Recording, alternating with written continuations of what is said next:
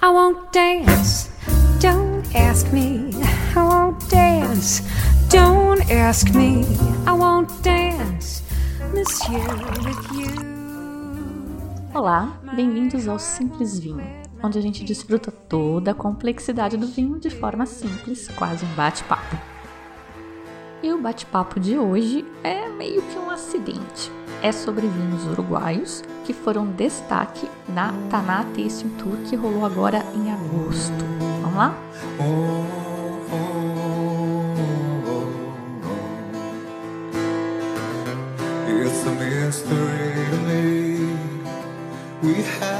Eu ainda não me recuperei totalmente da minha ressaca de teoria de vinho por causa do WST. Mas tem rolado umas degustações bem interessantes ultimamente. É a época do ano, o frio, eu acho. E ainda por cima, essa foi a primeira vez em que eu consegui ir numa Tanatur. Das outras vezes eu nunca estava em São Paulo. E dessa vez eu estava então bem animada para rever alguns amigos, alguns colegas, rever alguns vinhos e também me atualizar sobre o cenário uruguaio, que vocês sabem, mora no meu coração. Era então para ser uma taça, um daqueles posts tradicionais de ler que eu publico no site, na seção que eu chamo de vinho por taça, mas a coisa foi crescendo de uma forma que virou um livro. E como pouca gente hoje em dia tem tempo ou paciência para ler esses livros, eu achei que podia ser uma boa ideia transformar num programa. Já tinha também levado uns puxões de orelha, né? Poxa, você nunca mais vai fazer podcast? Então é isso. Tá aí um podcast e eu vou falar hoje de vinhos, como se fosse um daqueles programas de confraria. Como eu já disse várias vezes, o Taná uruguaio é ótimo. Eles dominam totalmente essa uva difícil mas o país produz também muitas outras preciosidades. Eu já comentei quando na primeira vez que eu falei sobre o Uruguai de todas as coisas diferentes que eles fazem que muita gente não faz ideia. Além de ter aquela carne divina, eles produzem charuto e até caviar. Mas a gente está falando de vinho. Então, na própria Masterclass da Taná Tasting Tour, a gente foi apresentado a Merlot e Cabernet Franc, que vocês sabem é minha uva preferida está sendo minha uva preferida. E segundo alguns especialistas, o Uruguai tinha que investir na Merlot e não na Taná, ou não tanto na Taná. Mas enfim, eles confirmaram nessa masterclass que acredita-se que o Merlot e o Cabernet Franc sejam grandes vocações uruguaias. Não diria as verdadeiras vocações uruguaias, porque enfim, a Taná já está aí e a gente sabe que eles fazem bem. Essa coisa de focar na Merlot e na Cabernet Franc faz sentido também, porque o Uruguai é um estuário com uma grande proporção de solo argiloso. E se vocês lembrarem daquele programa sobre o Velho Mundo que a gente comentou sobre a região de Bordeaux, ela é também um estuário e na margem direita, onde os blends são principalmente compostos de Merlot e de Cabernet Franc, adivinha o tipo de solo que tem lá? Solo argiloso.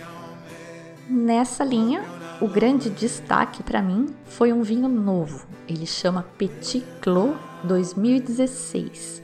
É da bodega Garçon, que fica lá na, no oeste, perto de Ponta del Este, de uma parcela de um único vinhedo, um single vineyard. E é um Cabernet Franc 100%. É bem mineral, bem elegante, mas também ele é bem denso e fresco. A gente já tinha falado várias vezes da Garçon aqui no blog, que é uma bodega bem moderna e caprichosa, e vários vinhos de lá são muito interessantes, especialmente os brancos, me agradam muito. O Patrício Tapias, que é o escritor do Guia dos Corteados, deu 94 pontos para esse vinho agora na edição 2018. E ele foi premiado também como vinho revelação de melhor Cabernet Franc. Eu não sei se tem aqui no Brasil ainda, se está sendo importado, mas é um vinho caro, ele custa 250 reais lá no Uruguai. Não gosto de falar de vinho caro aqui porque eu acho que vinho caro ser bom é fácil, né? Como diz um, um colega meu, achar um vinho de 200 reais bom é fácil, eu quero ver achar um de 20. Mas, enfim, tem que, tem que comentar, tem que tirar o chapéu para os caras, o vinho tá bem legal. Um outro Cabernet Franc que também se destaca é o Grand Ombu da bodega Braco Bosca. A enóloga lá é super arrojada, moderna, Fabiana Braco. Ele tirou 92 pontos no mesmo Guia Descorchado 2018. E é uma bodega que eu ainda não conheço, ela começou a surgir, começou a crescer quando eu já estava vindo, voltando para cá, então não tive oportunidade de provar muita coisa, de, de conhecer os vinhos, mas tem se falado muito bem dessa enóloga e ela tem feito umas coisas bem diferentes. Parece que ela tem uma pegada meio supernatural. Tô de olho nessa moça. Na feira ainda, ela levou também, ela apresentou pra gente um moscatel seco e é o melhor moscatel que eu já provei na minha vida. Não gosto de moscatel.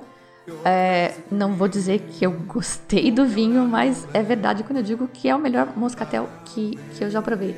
E tem uma busca, a gente nota uma busca dos, dos enólogos de fazer coisas novas, de talvez resgatar uvas antigas. E a moscatel é uma uva que que fica meio desprezada, ninguém dá muita bola para ela, nem eu, né? Acabei de falar que eu não curto moscatel. E ela fez um bom trabalho com uma uva que não ajuda muito. Tamo de olho na Fabiana Braco. Falando agora de cortes, ou blends, ou assemblagens, que são os vinhos feitos com mais de uma variedade de uva. Os assemblagens uruguaios têm como referência a linha bordaleza, mas como era de se esperar, ali sendo Taná, a principal uva, né? Eles até brincaram na masterclass que eles desconhecem, é uma pesquisa que tem que ser feita ainda, eles desconhecem se existe alguma bodega no Uruguai que não tenha Taná. Todo mundo tem Taná. Então é natural que os blends deles sejam baseados em Taná. E a Taná não é uma uva permitida na região de Bordeaux, mas ela é de Madiran, que é ali do ladinho a, a origem dela é francesa e é ali do ladinho de, de Bordeaux. Então a coisa tá meio em casa. E só como curiosidade, a Malbec, da nossa colega argentina aqui, e a Carmener, do Chile, são duas uvas permitidas nos cortes bordaleses. Eu procurei trazer aqui vinhos que eu não tinha comentado antes, mas é difícil não ter umas recaídas alguns repetecos ou reconfirmar algumas coisas. Então, um dos destaques para mim, que eu já comentei, é um cofermentado de Taná com Vionier, de uma bodega que chama Alto de la Bachena, que fica ali também na região leste, perto de Punta del Este. A Vionier, se vocês nunca tiveram a oportunidade de provar um bom varietal de, de Viognier. É uma uva branca, é bem perfumada e ela tem uma textura um pouco oleosa. E aí ela casa super bem com a rusticidade da Taná e também complementa essa carência de aromas da Taná. Né? Tem muita gente que reclama que a Taná é uma uva que não, não libera aroma, é meio caninha de, de aromas. Então a mistura com a Viognier é bem legal. E esse é um corte inusitado, provavelmente único no mundo. Cofermentar com Viognier é uma prática comum no norte do Rhône, na França. A gente falou dele no programa sobre o Velho Mundo. Só que lá ela é cofermentada com a Syrah, que é a uva típica da região. E cofermentar com a, a uva branca, na verdade, ajuda a extrair cor da uva tinta. Um processo super interessante. Esse é um vinho que tem aqui no Brasil, não é barato, ele é quase 200 reais, mas lá no Uruguai ele fica por volta de 90, não, não é um vinho caro. Quem quiser provar algo parecido, um pouco mais econômico, pode provar um vinho da bodega Pisano. Eles fazem um corte com 55% de Taná, 40% de Syrah e 5% de Viognier. O da Pisano não é cofermentado e a história desse vinho é bem legal. A KLM, aquela companhia aérea, fez uma concorrência para escolher o vinho para a classe executiva deles. E uma das condições é que esse vinho fosse muito aromático, fosse intenso mesmo, porque na cabine do avião, que é pressurizada, a intensidade aromática cai. Esses aromas que a gente sente, eles vêm com a evaporação dos compostos aromáticos que estão no vinho. E a cabine pressurizada é tipo uma panela de pressão. Ela muda a temperatura de evaporação dos líquidos, então os vinhos ficam menos aromáticos. Então, nesse, nesse vinho da Pisano, eles botaram uma pitada de Viognier, 5%, para aumentar a intensidade aromática e eles ganharam a concorrência. E é sempre bem pouco assim mesmo, né? Só 5% nesse caso, porque se eles colocam mais, o vinho começa a ficar estranho. Ele meio que desanda, porque as uvas são muito diferentes. Eu já tinha ouvido um comentário assim das enólogas da artesana sobre o Taná Sinfandel delas, que as uvas são também bastante diferentes. A Sinfandel bem suave e a Taná bem mais punk.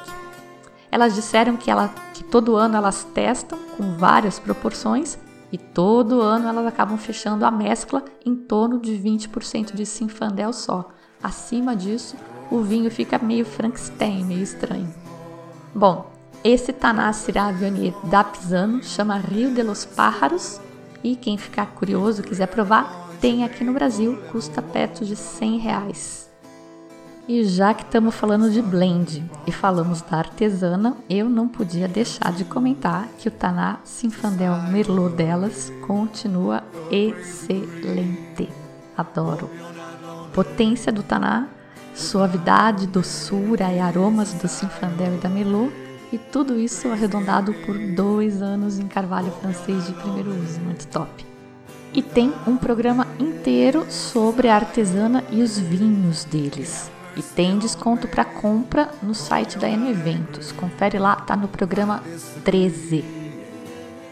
Outro vinho que me chamou a atenção, e este eu ainda não tinha comentado aqui, é um que chama Quatro Gatos, de uma bodega chamada Ariano.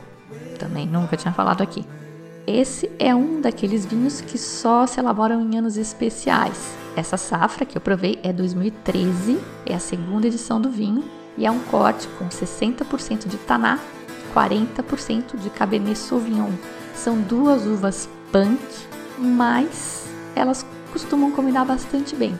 Este vinho, Quatro Gatos, é super elegante, ele é complexo, ele tem as marcas da Cabernet Sauvignon, aquela acidez, aquele toque verde, e tem a estrutura do Taná. Ficou bem legal o blend.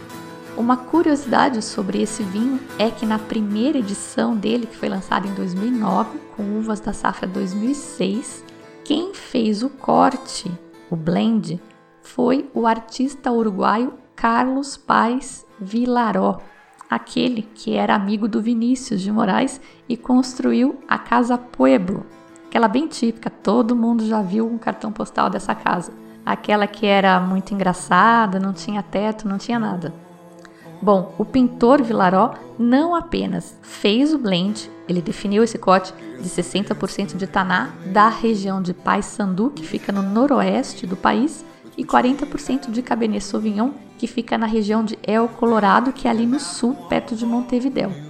E ele desenhou as etiquetas do vinho e nomeou. Vinho chama Quatro Gatos e é uma homenagem aos quatro gatos dele, que chamavam, olha que charme, gato norte, gato sul, gato este e gato oeste.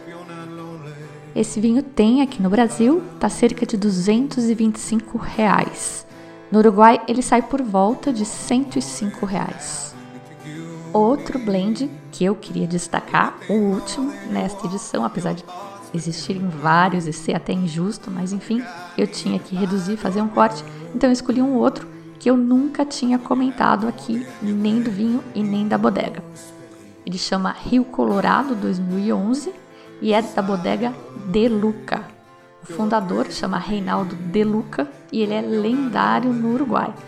E eu vou aproveitar uma controvérsia que eu senti que surgiu lá na feira em torno desse Rio Colorado para introduzir mais um daqueles conceitos de vinho que a gente está construindo nosso conhecimento em cima. Eu ouvi durante a degustação lá algumas pessoas, ouvi gente falando em Brett. Se o vinho tem ou não tem Brett. B-R-E-T-T. Será? O que, que é essa tal de Brett? Esse é o apelido de uma levedura, na verdade, a Brettanomyces. E eu não lembro se a gente já tinha falado aqui, mas eu vou colocar lá no ABC para não esquecer mais. Brettanomyces é, na verdade, uma levedura diferente. Ela é da família da Saccharomyces cerevisiae, que é a levedura básica de fermentação dos vinhos, mas essa levedura específica, que chama Brettanomyces bruxelensis, porque ela foi descrita pela primeira vez num congresso em Bruxelas em 1904 por um pesquisador ligado a uma cervejaria, portanto, não é exclusividade de vinhos. O problema da Brettanomyces bruxelensis, ou a Brett para os íntimos, é que ela produz essa fermentação diferente e libera uns compostos aromáticos diferentes e não tão legais. Na melhor das hipóteses, são compostos com aromas de couro, mais animais, e na pior das hipóteses é aroma ou cheiro de esgoto mesmo, esgoto brabo, cocô. Acreditava-se que fosse um problema de higiene nas bodegas, mas hoje em dia já se aceita que a brete está em praticamente todos os vinhos, em alguma proporção. Este é o problema, a proporção. E sim, existem técnicas para minimizar e controlar esses aromas que a brete produz. Coisa bem técnica, tá? Do, do processo de, de vinificação, não vou falar muito não. A higiene, claro, né? mas também a temperatura da fermentação tem que ser mais baixa, não pode ter muito alimento para bretes. Então, a quantidade de açúcar no mosto pode ser um problema. E olha a dificuldade, porque precisa do açúcar para fermentar e virar álcool, mas com muito açúcar tende a aumentar a possibilidade e a quantidade da brete. Atrasar a colheita para uva concentrar açúcar aumenta a quantidade de brete. Estima-se que 15 dias a mais no pé representa uma presença de Brett 200 vezes maior no mosto. E adivinha quem gosta de vinho com uva super madura? O tal do Robert Parker, aquele crítico de vinho famoso que eu acho que a gente já falou aqui. E essa era chamada de parkerização dos vinhos, em que muitos produtores buscavam obter uma alta pontuação RP, Robert Parker, eles deixavam as uvas amadurecerem na, nos pés, eles deixavam a uva super madura, e essa foi uma época muito feliz para Brett. Tá passando, segundo os especialistas. Mas, embora tecnicamente seja um defeito, a Brett tem também o seu fã-clube. Tem quem ache um charme, um tantinho de Brett, porque de fato pode, né, num nível pequeno, no nível baixo, acrescentar complexidade. Claro que a gente não está falando aqui do nível esgoto, então, esse Rio Colorado 2011 me agradou, mas ele tem sim um aroma mais animal e, e bem complexo, que afinal também pode ser sinal de evolução, porque é um, um vinho de 2011 que foi uma safra excelente até no, no Uruguai. Ele é 40% Taná, 40% Cabernet Sauvignon e 20% de Merlot para dar uma suavizada, uma, uma arredondada. Tá muito legal esse vinho com ou sem PRET. Na verdade, não importa. E antes de falar dos varietais de Taná, eu queria falar de brancos e rosés. E eu separei um Sauvignon Gris 100% de uma bodega chamada Filgueira, que eu também nunca tinha comentado aqui. Filgueira é o sobrenome dos donos originais da bodega. Hoje em dia ela pertence a brasileiros. A uva Sauvignon Gris Sauvignon Gris, se você quiser falar em francês, né, que é a origem dela, ela é uma mutação da Sauvignon Blanc e é, portanto, originária de Bordeaux, juntamente com a Sauvignon Blanc. E o toque inusitado desse vinho fica por conta da história que o André Peixoto, que é o representante deles aqui no Brasil, me contou. Bom, primeiro, essa é mais uma daquelas histórias de uvas compradas por engano. Eles compraram Sauvignon Blanc e receberam a tal da Sauvignon Gris que é uma uva também bem comum no Chile pela mesma razão. E o segundo ponto interessante é que é uma variedade muito rara. E segundo ele, 10% de toda a área de Sauvignon Gris do mundo tá lá no Uruguai, aquele paiseco tititico com pouco mais de 3 milhões de pessoas, 3 milhões e 500 mil habitantes, tem 10% de toda a Sauvignon Gris do mundo. Meu destaque rosé na ausência do Taná Rosé da artesana, do qual já falei muito, gosto muito, mas desta vez só os privilegiados do Rio de Janeiro puderam provar, eles não trouxeram para o tour aqui em São Paulo. Mas eu conheci o Taná Rosé da finca Narbona. A Finca Narbona é uma bodega boutique da região de Carmelo, no Uruguai. Carmelo fica lá no oeste, perto de Colônia de Sacramento, onde a gente pega o barco para ir para Buenos Aires. É uma bodega boutique, ela tem hotel e tem restaurante. E eu nunca tinha falado muito no blog porque não era uma lembrança boa que eu tinha os vinhos que, que eu tinha provado. Eu sempre achava que tinha uma madeira muito pesada, eu não curtia. Mas alguma coisa mudou por lá porque essa madeira pesada sumiu. Provei vários vinhos deles que eles trouxeram aqui, não tinha nenhum suco de madeira não. E esse rosé deles tem o mesmo estilo do da artesana, então ele é bem escuro, tá? Tem um tempo de maceração longo, é fermentado em barrica, tem a madeira super bem integrada e claro que não é um vinho para fracos, ele é praticamente um tinto né, na, naquelas degustações às cegas, não sei se, se alguém já teve a oportunidade de participar, tem um tipo de degustação em que a taça é negra, preta. Então você não sabe a cor do vinho que tem lá dentro. E o desafio, inclusive, é saber se é um vinho branco ou um vinho tinto. Esse é um vinho que pode te enganar numa degustação dessas. É a sua esperança aí de acertar numa degustação às cegas seria talvez pela acidez e pelos aromas que diferenciam ele um pouco de um vinho tinto normal, mas podia ser um vinho jovem, um tinto jovem também, e não ia dar para saber. E queria acrescentar aqui mais uma informação, daqueles pedacinhos de informação que a gente vai construindo aos poucos no nosso conhecimento de, de vinho. Tem uma região francesa no Rhône, então tem a região do Rhône e tem as denominações de origem ali dentro, e tem uma chamada Tavel, Tavel, que é famosa por rosé. É uma região que só pode fazer rosé e ela faz esse rosé assim escuro, tá? Esse rosé denso. É uma delícia. Eu conhecia só na teoria, consegui provar agora no meu curso do WST.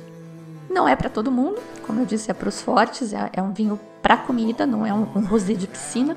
Para quem prefere esses rosés mais leves, mais ao estilo da Provence, também francesa, uma ótima opção é o Pinot Noir Rosé da Garçon. É imbatível, muito bem feito, muito delicado e o melhor do país, segundo o Guia dos Corchados 2018. Quem sou eu para discordar? Por último, mas não menos importante, os varietais de Taná, a especialidade uruguaia. Como não poderia deixar de ser, os produtores trouxeram muitos varietais de Taná e afinal o nome da iniciativa é Taná Tasting Tour. Dentre as uvas viníferas, essa é a que tem a maior concentração do resveratrol, aquela substância que faz bem para o coração. Todo mundo queria muito gostar de Taná, mas não é uma tarefa muito simples, porque é uma uva complicada. Ela é rústica, ela é cheia de taninos, ela é gastronômica, não é o tipo de vinho que você toma na piscina também. Mas o produtor no Uruguai aprendeu a domar essa uva melhor do que em qualquer outro lugar do mundo. O meu destaque aqui foi uma novidade de novo da Finca Narbona, um vinho chamado Luz de Luna Taná 2014. Ele foi engarrafado e trazido aí para estrear na feira. E a enóloga é a Fabiana Braco, da Braco Bosca, que eu já tinha comentado lá no começo. E ela descreveu este vinho como uma, uma combinação de Antônio Bandeiras e George Clooney. Eu tentei procurar, para ser politicamente correta, fazer um paralelo feminino desse vinho, mas não consegui me decidir. Uma sugestão foi Salma Hayek e Shakira. Alguém tem uma sugestão melhor? O Luz de Luna Taná 2014 é feito só com Taná, mas Tanás de cinco vinhedos distintos e que são tratados de forma distinta. A poda, a colheita, a técnica empregada na vinificação, 19 meses que passa em carvalho francês, passam em carvalhos diferentes, enfim, cada parcela tratada de um jeito, mesclada depois. É um vinho potente, claro, é taná, mas ele tem uma, uma certa elegância, assim, eu, eu gostei bastante, não sou muito fã de taná.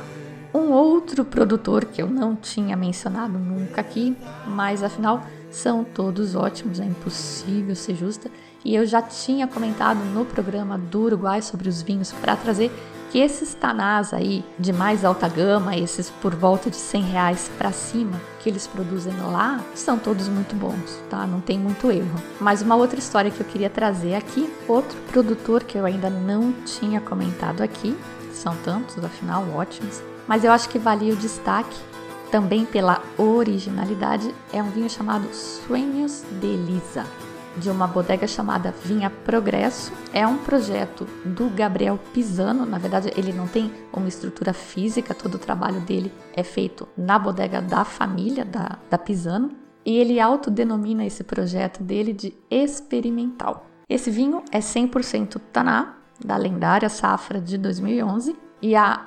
experimentação, aqui no caso, fica por conta dele fermentar o vinho em barrica aberta. Fermentar em barrica é uma coisa relativamente comum para vinhos brancos, que eles fermentam sem a casca. No caso dos tintos, que a gente fermenta com casca, é uma trabalheira do capeta, tá? E que quase ninguém faz, é bem incomum. Esse é um vinho potente também, bem elegante, tem um toquezinho mais envelhecido da, da fermentação em barrica aberta, bem legal. Mais curiosidades, vocês acharam que tinha terminado, né? Guardei para o final duas curiosidades. Uma velha, mas que eu não poderia deixar de comentar aqui, e uma nova, que me surpreendeu. A novidade vem da bodega Nabune. Eu nunca tinha, nem eu ouvido falar como é que eu ia ter comentado antes mas o enólogo proprietário, o Gerardo Nabuni, me disse que a bodega não é exatamente nova. Eles estão aí na lida faz tempo, mas só recentemente eles passaram a fazer vinhos finos, né? Entraram nesse mercado de vinhos finos. Eles ficam ali na região de Montevidéu. E o Gerardo me apresentou, entre outras coisas, um vinho chamado Soleira. Ele é inspirado no Jerez, que é aquele vinho fortificado espanhol, que é submetido a dois tipos de envelhecimento diferentes. A gente já falou um pouco de Jerez aqui, vamos aprofundar um pouquinho. Ele tem dois tipos de envelhecimento diferentes. Tem o envelhecimento biológico e o oxidativo. A gente já falou um pouquinho de Jerez no episódio sobre os vinhos doces e no episódio sobre Casablanca, por causa do revelado da Bodegas Re, que é um vinho feito mais ou menos nesse processo também. E depois ele passa por um processo chamado soleira, que é aquele que vai mesclando vinhos uh, mais novos com vinhos mais antigos. Você pode conferir a definição certinha lá no, no ABC do Simples Vinho. Esse soleira uruguaio, na verdade, não passa por soleira coisa nenhuma mas sim ele passa pela criança biológica, esse processo de envelhecimento biológico, que é aquele com o velo de flor. Eles enchem os barris para o vinho fermentar só cinco sextos, eles não enchem completamente, fica uma camada de ar no barril e nesta camada de ar se desenvolve essa levedura que eles chamam de flor. Ela tapa o vinho, ela se forma em toda a superfície do vinho e ela transmite aromas especiais, aromas e sabores para esse vinho que ficou embaixo. E ela protege o vinho enquanto ela estiver ali, né? Ela tiver alimento, ela estiver viva, ela protege o vinho de oxidação. E aí os herezes e este vinho soleira do Nabune, ele passa também por um processo de criança oxidativa. Isso é, a flor morre e o vinho passa a ter contato com o oxigênio mesmo e ele se oxida um pouco.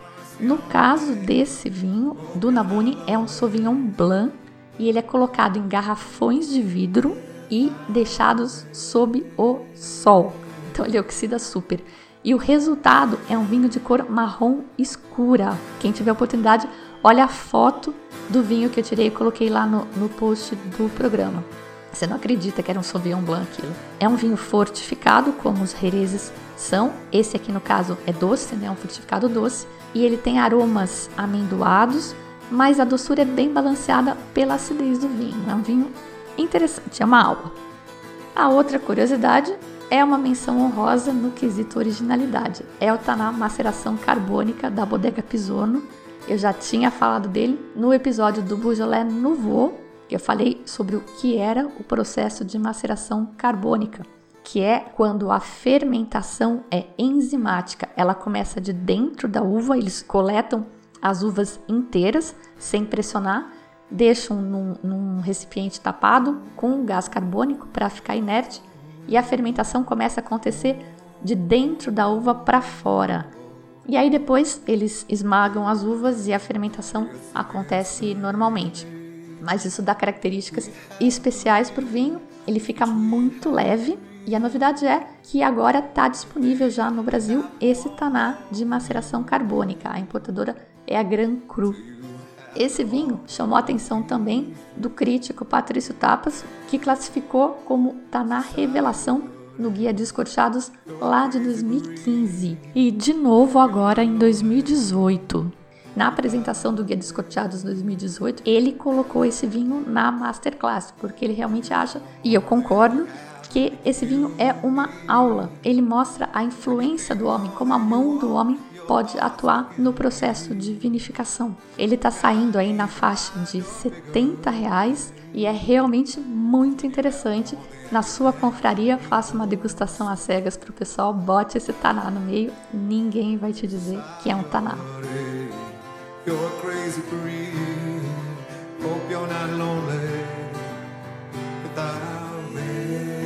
A música de hoje não tem nada a ver com o tema do programa. Eu escolhi por causa do artista.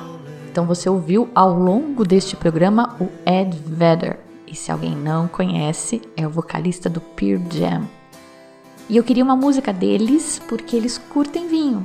Quem acompanha a banda já viu que o Ed bebe vinho durante os shows. Mas eu descobri recentemente que a banda toda curte vinho, na verdade. E eles lançaram agora este mês um vinho próprio. Os rótulos são desenhados por eles e com uma causa nobre. Toda a grana levantada com as vendas dos vinhos, que já esgotou, tá? Esgotou em 15 minutos. Toda essa grana eles vão dobrar e tudo isso vai para a fundação deles, que tem como foco atendimento assistencial, especialmente a pessoas em situação de rua. Tem como não amar? Não, fala sério. Quem não ama ainda, faz favor aí. Essa história do vinho do Pure Jam eu contei lá no site, na parte do vinho por taça. Essa música que eu escolhi para o programa é parte da trilha sonora do filme Into the Wild, baseado na história real do Christopher McCandless, que foi um questionador da sociedade. E a música se chama Society. Se você não viu o filme ainda, fica a dica também. Queria agradecer a ouvinte Simone Lazzarini, lá de Juiz de Fora, que me mandou uma mensagem muito fofa com o seguinte título: Fiquei com inveja do Marco Sanches. Isso foi logo depois que eu comentei no programa 42 sobre uma mensagem que o Marcos tinha me enviado. E a Simone me disse o seguinte: Como o Marcos, eu também te acompanho desde o início e o seu podcast tem sido uma fonte prazerosa e inesgotável de conhecimento para mim. Eu fico ansiosa pelo próximo episódio e costumo ouvir enquanto lavo louça. Você tem sido uma alegre companhia na minha cozinha. Continue descomplicando o mundo do vinho para nós. Um abraço. Fica aqui então, Simone, meu agradecimento à sua mensagem super querida. Vou tentar, agora me recobrando da minha ressaca de vinhos, entrar num ritmo de dois programas por mês. Depende também de eu conseguir um patrocínio para o blog. E nisso vocês todos podem ajudar me acompanhando, fazendo barulho nas redes sociais, enfim. Isso tudo ajuda bem, viu? Simone, então pretendo te acompanhar com mais frequência aí na sua cozinha. A Simone também disse que queria participar de uma confraria. E seria legal mesmo para poder conhecer pessoalmente mais gente que me manda mensagens e que, que ouve o programa. Quem sabe se a gente juntar mais gente de Juiz de Fora não rola uma coisa legal aí? Vamos ver. Enquanto isso, aqui em Sampa, quem puder ir se organizando, reserve a data, 19 de setembro. Tô com umas ideias aqui, tô querendo apresentar para vocês uns vinhos que andei descobrindo. Reservem a data quem puder e eu confirmo assim que possível. Outra coisa muito importante. Os ouvintes Adriana Rabelo e Diego Farias me escreveram dizendo que não conseguiam ouvir o episódio 25 da Dupla Poda e o 18 Supernatural. Eu falei com o pessoal do suporte e eles disseram que foi um glitch no AWS. Aí eu pedi pro meu amigo de TI traduzir esse negócio para mim, porque eu não entendi nada. E ele me disse que quando eles de TI não têm a menor ideia do que aconteceu, mas eles conseguem resolver com um reboot simples do sistema, eles chamam de glitch. Então, se acontecer de novo, me avisem por favor, porque eu não tenho a menor ideia de como impedir que isso aconteça outra vez. E aí eu peço para eles resolverem o tal do glitch. Era isso então por hoje. Tô voltando ativa com carga total. Esses vinhos que eu comentei no programa hoje, a maioria tem aqui no Brasil para quem quiser experimentar, e claro que no Uruguai sempre tem também. O único que não tinha importador até a data da feira era a Nabuni, do vinho Soleira. Na abertura do programa, você ouviu como sempre Jane Murray e Michael Bublé com I Want Dance. Eu sou a Fabiana Knossaisen e vou ficando por aqui com um simples vinho. Tchim, tchim.